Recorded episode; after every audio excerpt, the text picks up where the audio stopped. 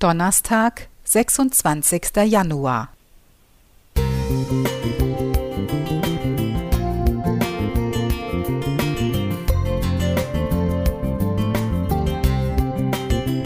Ein kleiner Lichtblick für den Tag.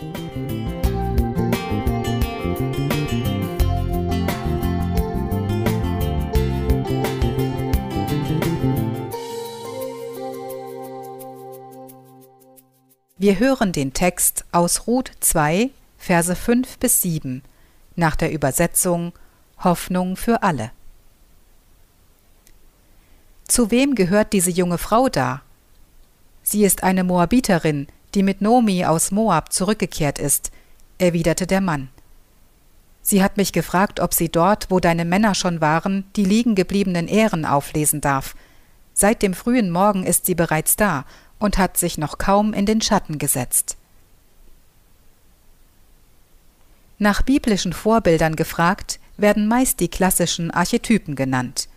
David, Noah, Mose, Abraham.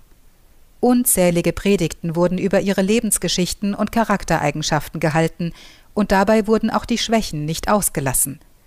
Ob die unwiderstehliche Bathseba, Noahs Schwiegertochter oder Sarah zu schön, um sie als Ehefrau auszugeben. Die Frau als Fallstrick des Mannes.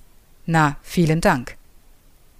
Die meisten Predigten, in denen Frauen eine größere Rolle spielen, behandeln folgende Geschichten.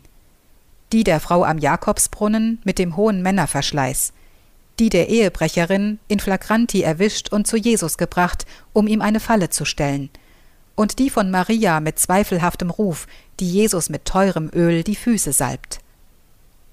Ich frage mich, welche Wirkung es auf Predigtzuhörer hat, mich eingeschlossen, wenn einem fortwährend das Rollenmuster suggeriert wird, eine Frau sei zuallererst eine potenzielle moralische Gefahr und müsse höllisch aufpassen, dass sie anständig ist und bleibt.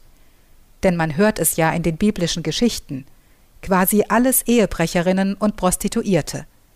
Ich will die Taten nicht kleinreden, aber die moralisch-sexuelle Seite überzubetonen, wird der Vielfalt von Gottes weiblichem Ebenbild nicht gerecht.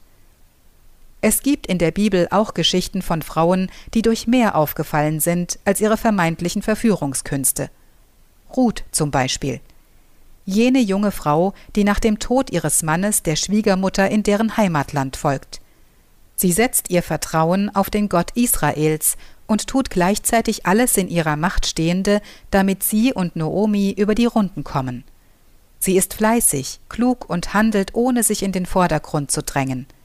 Ja, auch hier wird ein Trick angewendet, um die Dinge voranzutreiben, doch Ruths Loyalität und ihr Verantwortungsbewusstsein werden von Gott gesegnet. Von dieser Art Vorbilderbuchfrauen würde ich von der Kanzel aus gern mehr hören. Nicole Spör